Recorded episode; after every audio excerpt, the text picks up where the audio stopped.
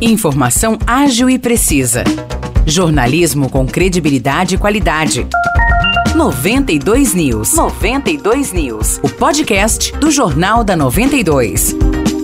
E aí galera, tá começando mais uma semana e também mais um episódio do podcast 92 News. Eu sou Morris Projan tô aqui ao lado de novo de Nicolas Santos. Fala Nicolas, tudo certo com você? Tudo certo, meu amigo Morris. Olá para todo mundo que ouve a gente. Vamos aí para mais uma semana de podcast. Primeira notícia desta semana é que o Departamento de Meio Ambiente, Agricultura e Abastecimento daqui de São João está disponibilizando resíduos recicláveis, madeira e outros materiais para doação. Qualquer empresa ou pessoa pode retirar gratuitamente esses itens. Exatamente, Nicolas os materiais estão armazenados na área de transbordo e triagem, situada ao lado do pátio centralizador de serviços. A retirada pode ser feita de segunda a sexta-feira, das 7h30 até as 11h30 da manhã e da 1h30 às 4h30 da tarde. Além desses materiais, também são doados resíduos da construção civil que podem ser utilizados para manutenção de estradas rurais, aterramentos e também outras atividades. Ainda falando de São João, moradores de alguns bairros reclamam das frequentes quedas de energia que têm acontecido nos últimos últimos meses. Nossa reportagem recebeu alguns relatos que o problema ocorre no centro da cidade, no Jardim Canadá, no Portal da Aliança e também na Estrada da Pedra Rachada.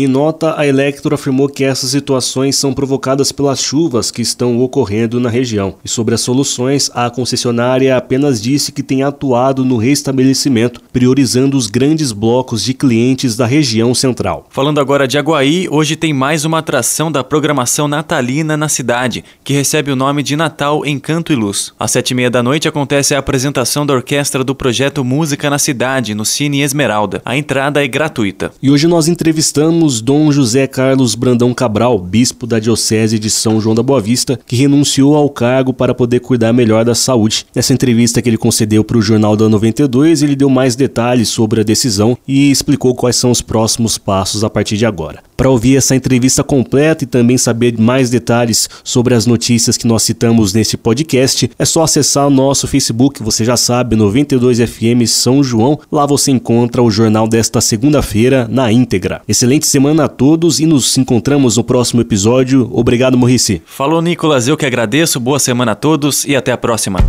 Para mais notícias de São João da Boa Vista e região, acesse 92fm São João.com.br ou siga 92fm São João nas redes sociais. 92